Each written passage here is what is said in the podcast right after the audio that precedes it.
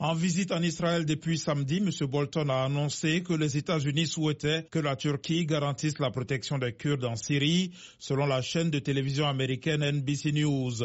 Nous allons discuter de la décision du président Donald Trump sur le retrait, mais il faut faire cela de telle sorte que l'organisation de l'État islamique soit défaite et que la défense d'Israël et d'autres amis dans la région soit absolument assurée, a affirmé M. Bolton aux médias à l'occasion d'entretiens avec le premier ministre israélien Benjamin M. Bolton a également souligné que le retrait militaire américain de Syrie annoncé le mois dernier par le président Trump tiendra également compte de ceux qui ont combattu avec nous contre l'organisation de l'État islamique et d'autres groupes terroristes.